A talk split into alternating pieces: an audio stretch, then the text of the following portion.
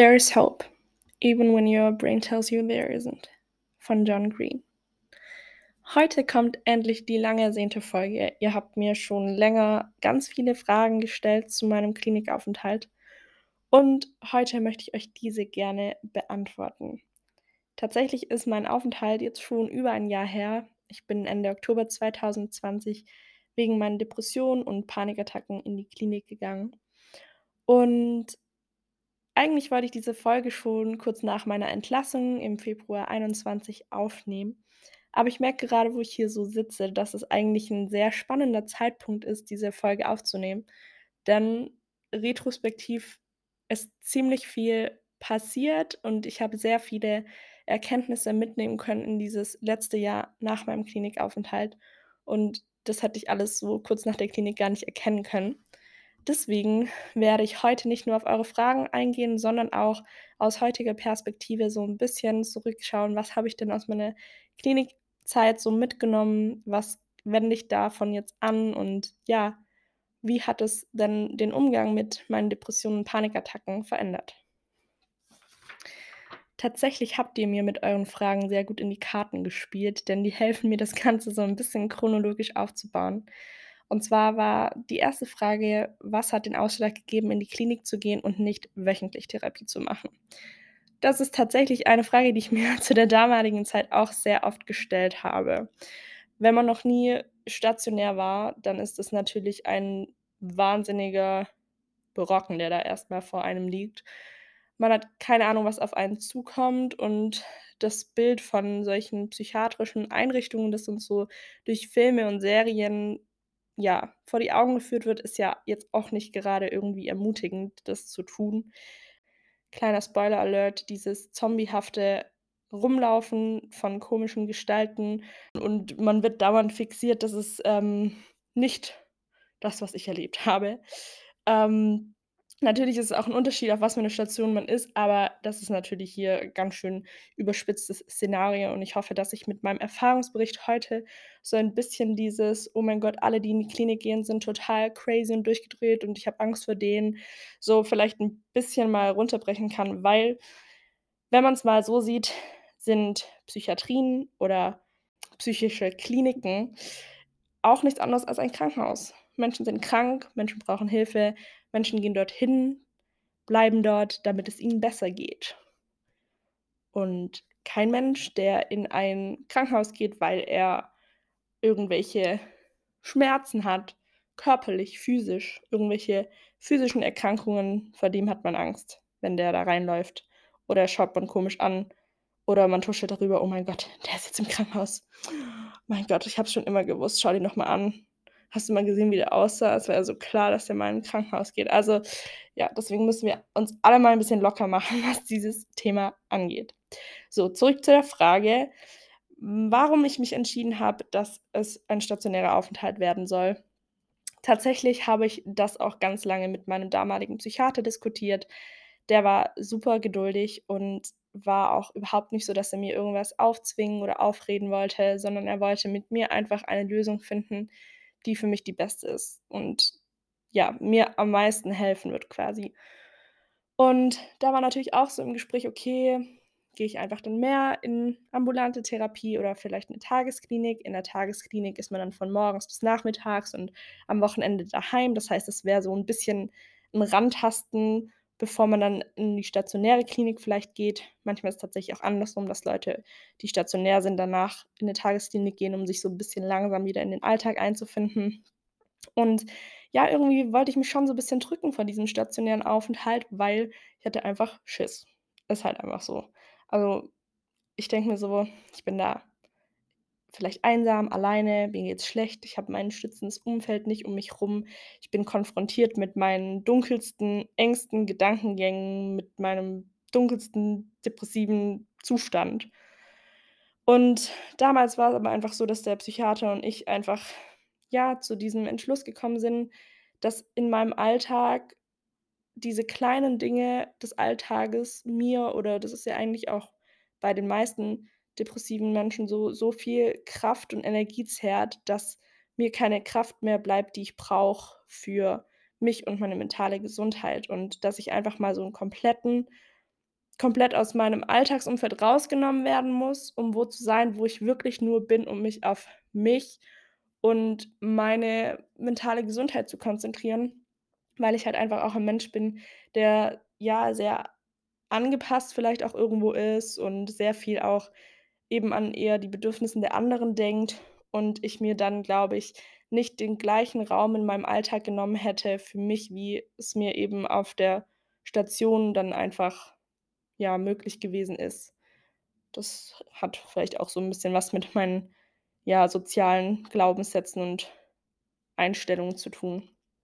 Das heißt, es war so 'n bisschen der inhaltliche Aspekt, warum dieser stationäre Aufenthalt irgendwie so das Beste war. Ich war einfach mit allem überfordert, habe die kleinsten Dinge nicht mehr hinbekommen und ich finde weiß nicht, wenn's einfach so weit ist, dass man seinen Alltag einfach alles zu viel ist, dann macht es schon Sinn, über mehr als 'ne ambulante Therapie, ja, nachzudenken, vor allem, wenn man sich halt irgendwie nur von Therapiestunde zu Therapiestunde kriecht.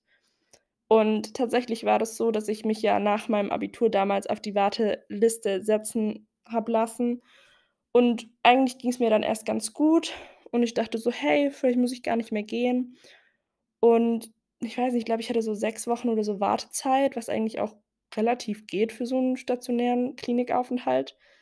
Ähm, aber dann war's halt wirklich so, dass ich wie so 'n hm, wie soll ich sagen so 'n Schalter umgelegt hat und mir ging's wirklich immer, immer schlechter bis zu 'nem Punkt, wo ich wirklich einfach keine Lebensqualität mehr hatte, weil ich weiß es halt nicht. Es war einfach ich lag einfach nur noch. Ich lag einfach nur noch im Bett, konnte nichts mehr machen und es hat sich angefühlt, als wäre ich gar nicht mehr so lebendig. Also, ich will jetzt nicht das so überdramatisieren, aber es hat sich so 'n bisschen wie so 'n Wachkoma angefühlt und ich will das ich will jetzt damit nicht irgendwie so ja, die das Wachkoma irgendwie deswegen in 'n falschen Bereich reinziehen oder so, aber es fühlt sich halt so an, als wärst du wach und du kriegst alles mit, aber du lebst nicht wirklich. Du bist nicht wirklich in Interaktion mit deiner Umwelt oder irgendwas. Und das war einfach auch 'n Punkt, den ich so schlimm vorher nie erlebt hatte, dass ich einfach auch gemerkt habe: „Okay, jetzt möchte ich selber schneller in die Klinik als mein Wartetermin.“ Habe tatsächlich auch dort Bescheid gesagt, dass ob sie 'n schnelleren Platz haben und mir bitte Bescheid sagen sollen, weil es mir so schlecht geht und ich Angst davor habe einfach. Also, es war halt einfach so, dass ich Angst hatte, weil ich mich nicht mehr verantwortlich für mich selber gefühlt habe und das Gefühl hatte, diese Depression ist Herr über mich und ich nicht selber so.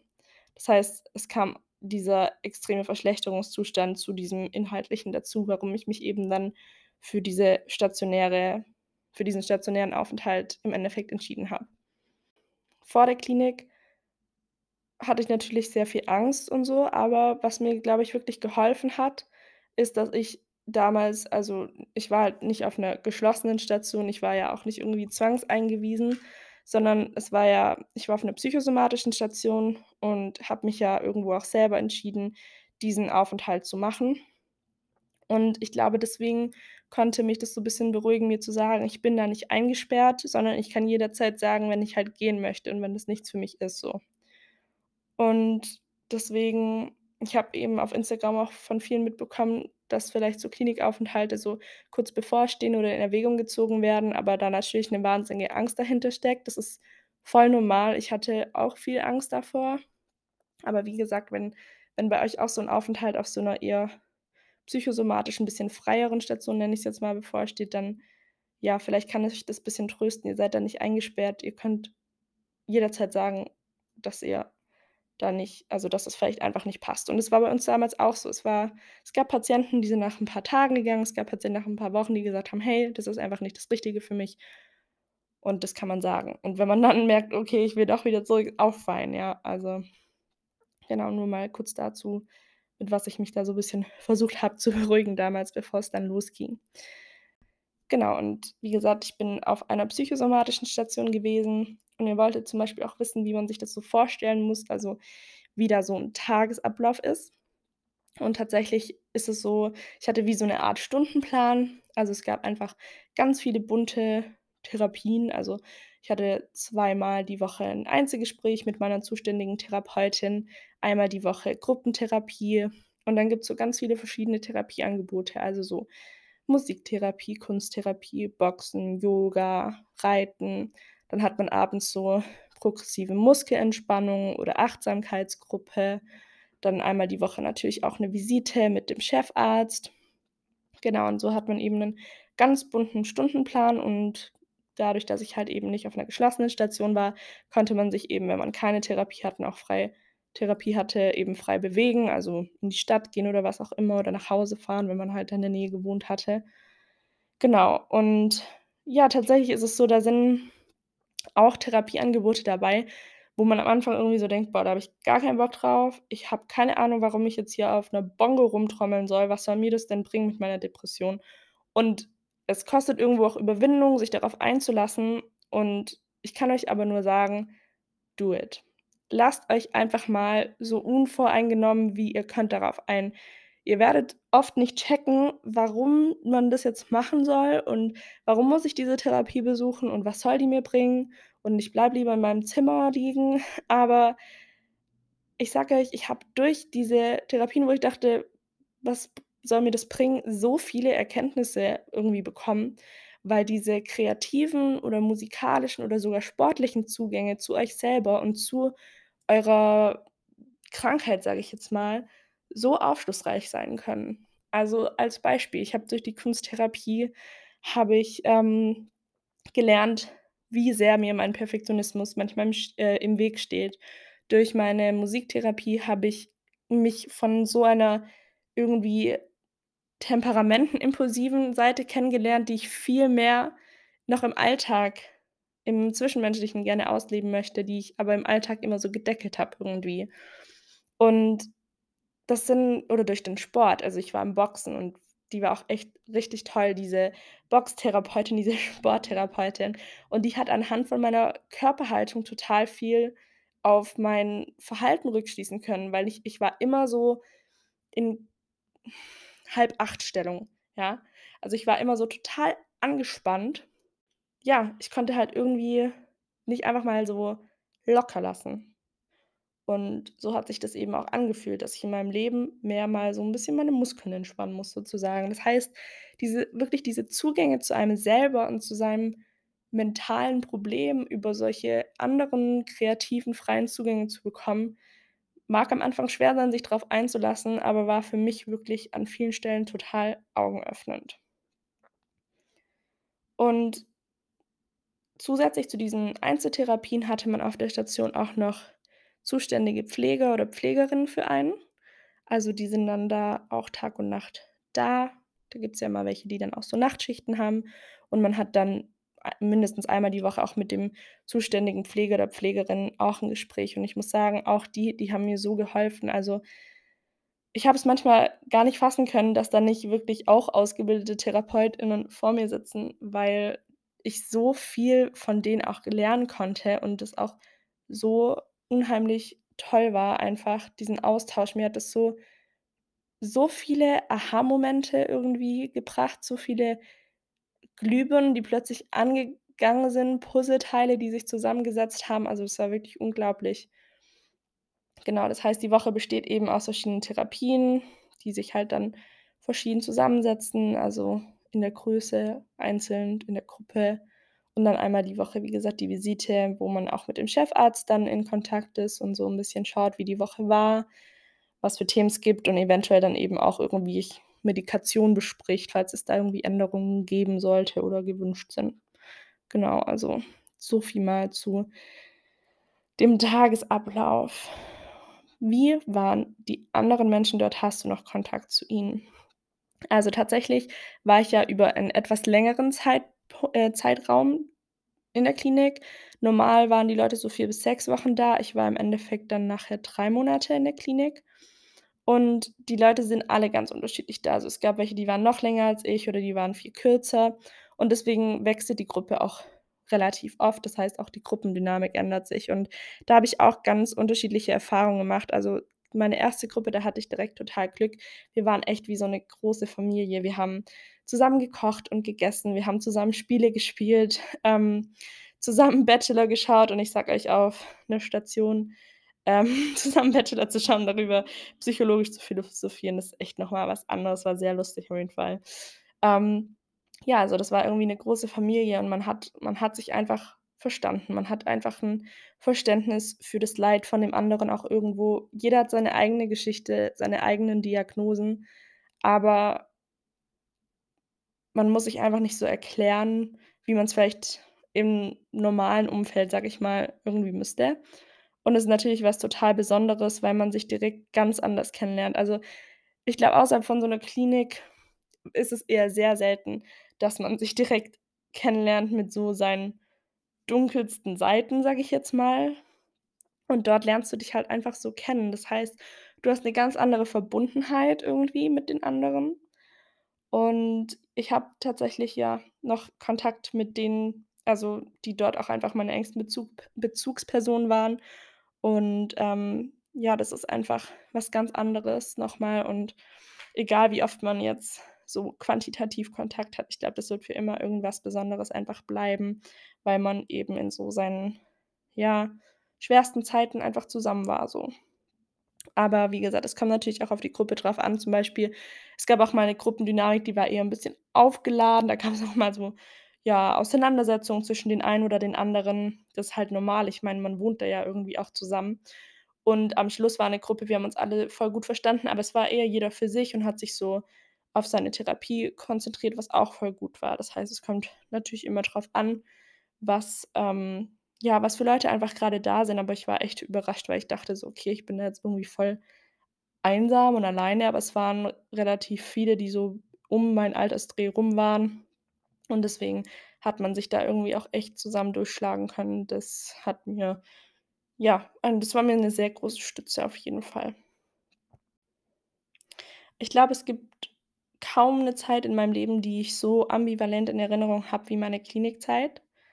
Also, auf der einen Seite muss man das jetzt hier auch nicht sugarcoaten, ist das natürlich eine sehr schwierige Zeit. Man man ist mit seinen dunkelsten Gedankengängen, seinen größten Ängsten konfrontiert und Wunden, bei denen ich dachte das sind die sind schon irgendwie geheilt, musste ich irgendwie wieder aufreißen, um sie dann endgültig irgendwie zu so Narben lassen zu werden.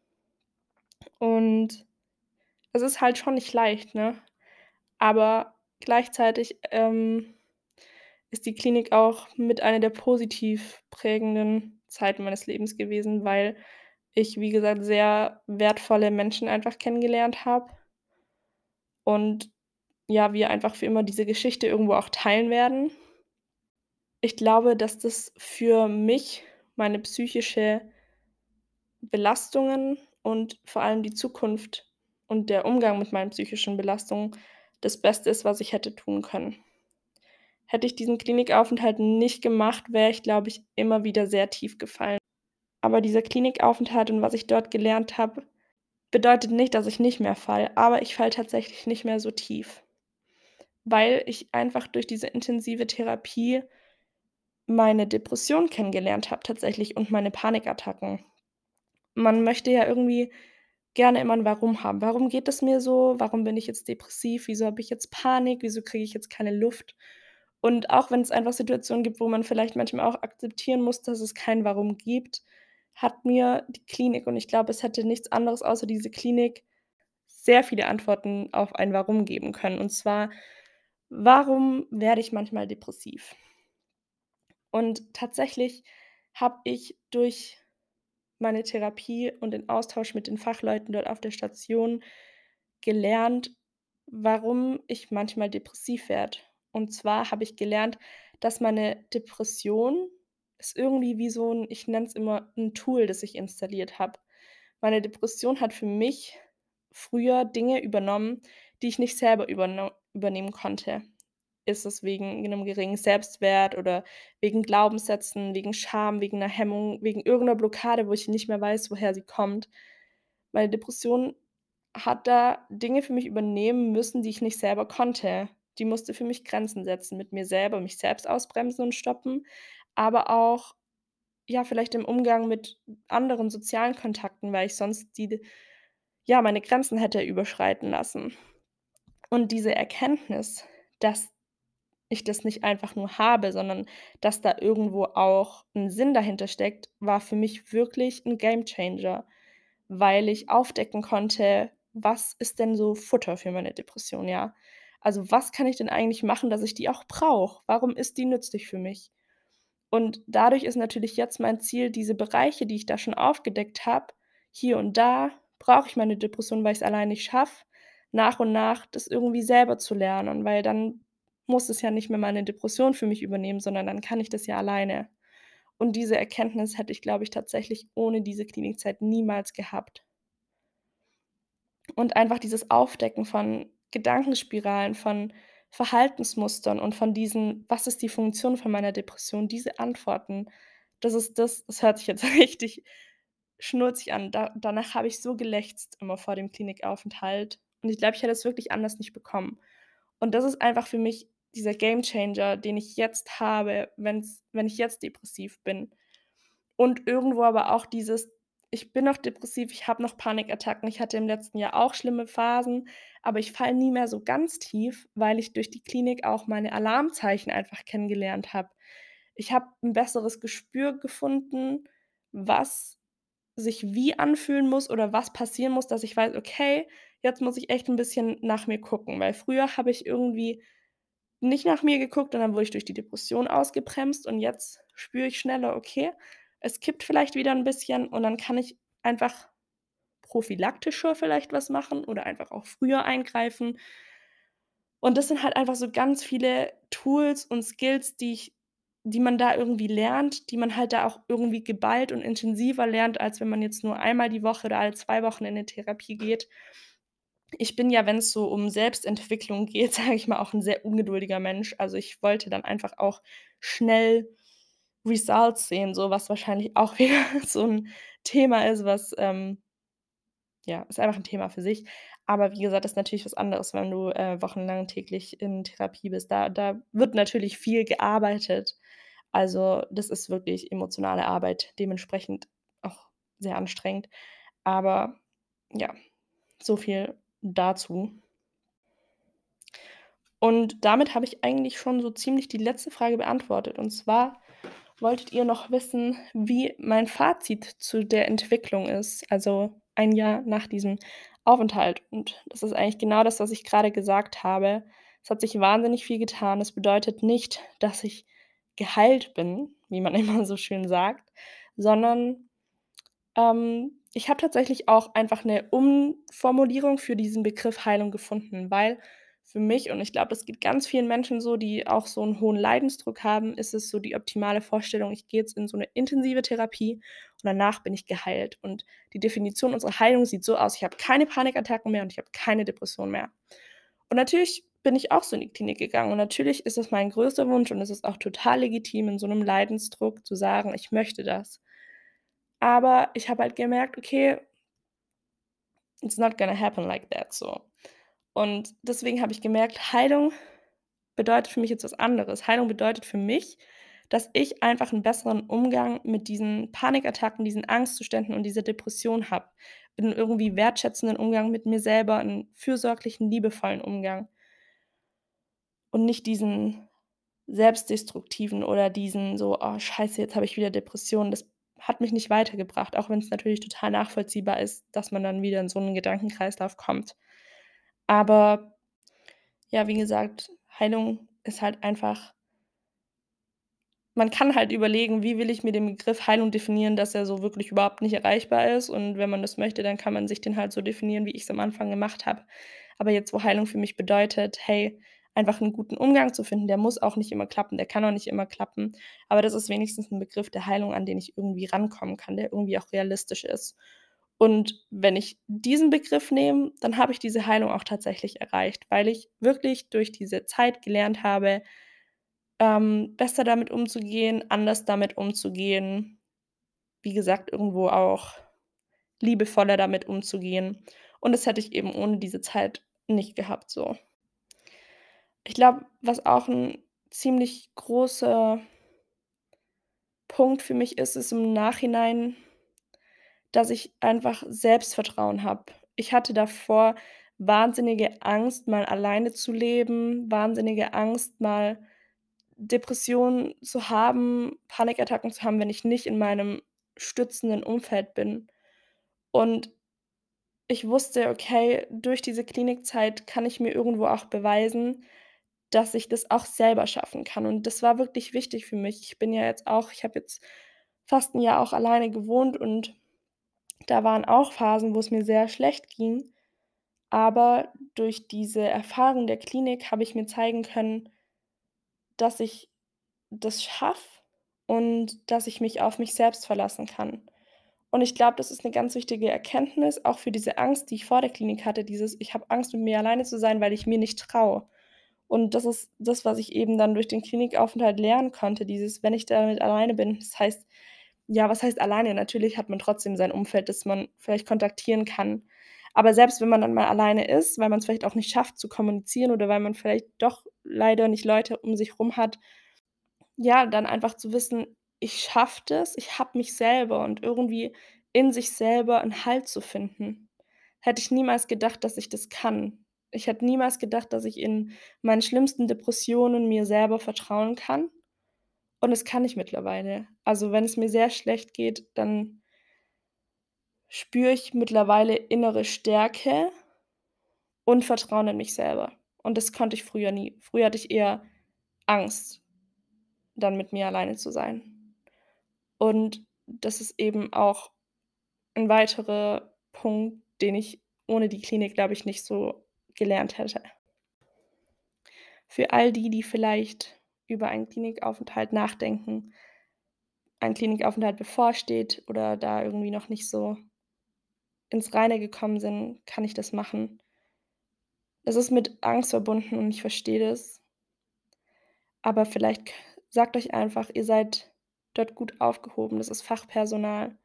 Das hat mir auch sehr sehr viel Sicherheit gegeben, weil grade bei so Panikattacken hat man ja oft irgendwie auch Todesängste und wenn ich dann alleine also, ich war nicht alleine, aber wenn ich mich dann alleine zu Hause gefühlt hatte dann hatte ich mehr Angst, wie wenn ich wusste: „Hey, hier sind Tag und Nacht irgendwie wirklich Ärztliches und Psychologisches und Facharzt“, also, einfach Fachkräfte, die die die sich da auskennen und das hat mir einfach 'ne Sicherheit auch gegeben.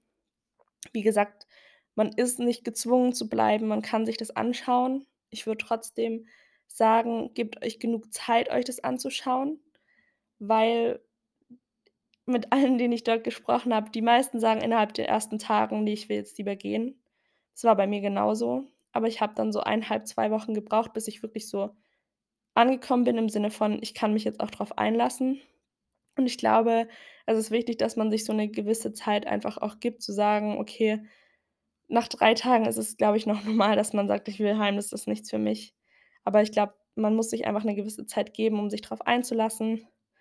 Aber wenn man selbst nach dieser Zeit merkt: „Okay, das ist einfach nicht das Richtige für mich“, dann ist auch total in Ordnung und auch sehr, sehr wichtig, das für sich selber zu erkennen. Um das Ganze mal noch mal schön rund zu machen man muss es nicht beschönigen, so 'ne Klinikzeit ist extrem hart, mit sehr vielen Tränen verbunden. Es ist sehr anstrengend, es ist emotionale Arbeit, es werden viele Wunden noch mal aufgerissen. Es ist schwer. Es ist eine der schwersten Zeiten meines Lebens gewesen und trotzdem war es auch eine der besten Dinge, die ich für mich hätte machen können weil ich so viel für mich und für meine Zukunft mitgenommen habe. So viel Erkenntnisse, Zuversicht, Stärke, Akzeptanz vor allem auch. Und so 'n Aufenthalt muss nicht bedeuten, dass du da rausläufst und alles ist gut. Es ist eher unrealistisch, davon auszugehen. Aber es kann einfach alles verändern. Es kann verändern, wie du mit dir selber umgehst, wie du mit dieser Krankheit umgehst. Natürlich ist es auch sehr abhängig, in was für 'ner Klinik du landest. Ich hatte einfach super Glück. Ich kenne natürlich auch andere Erfahrungsberichte. Aber wenn man einfach da 'n guten Ort für sich findet mit tollem Personal, mit ja, einfach 'n Umfeld, in dem man sich wohlfühlt, wo man das Gefühl hat: „Hier kann ich ankommen, hier kann ich mich darauf einlassen“, dann ist es auf jeden Fall 'n Versuch wert. Falls ihr noch irgendwelche Fragen an mich habt zum Klinikaufenthalt oder auch zu anderen Themen, wenn ihr diesbezüglich irgendwie Kummer habt und jemand, der da schon mal war, irgendwie als Gesprächspartner braucht, dürft ihr euch sehr gerne bei mir noch mal melden. Auf Instagram unter Seelenstrip Podcast könnt ihr mich jederzeit anschreiben. Ja, ich hoffe, dass ich euch 'n bisschen spannende Einblicke geben konnte in diesen Aufenthalt und so 'n bisschen ja, so Licht ins Dunkle zu bringen, weil so wirklich viel weiß man ja nicht, was in solchen Krankenhäusern so passiert. Ansonsten war's sehr schön, euch hier mal wieder zu bequatschen und ich freue mich schon aufs nächste Mal. Bye, bye.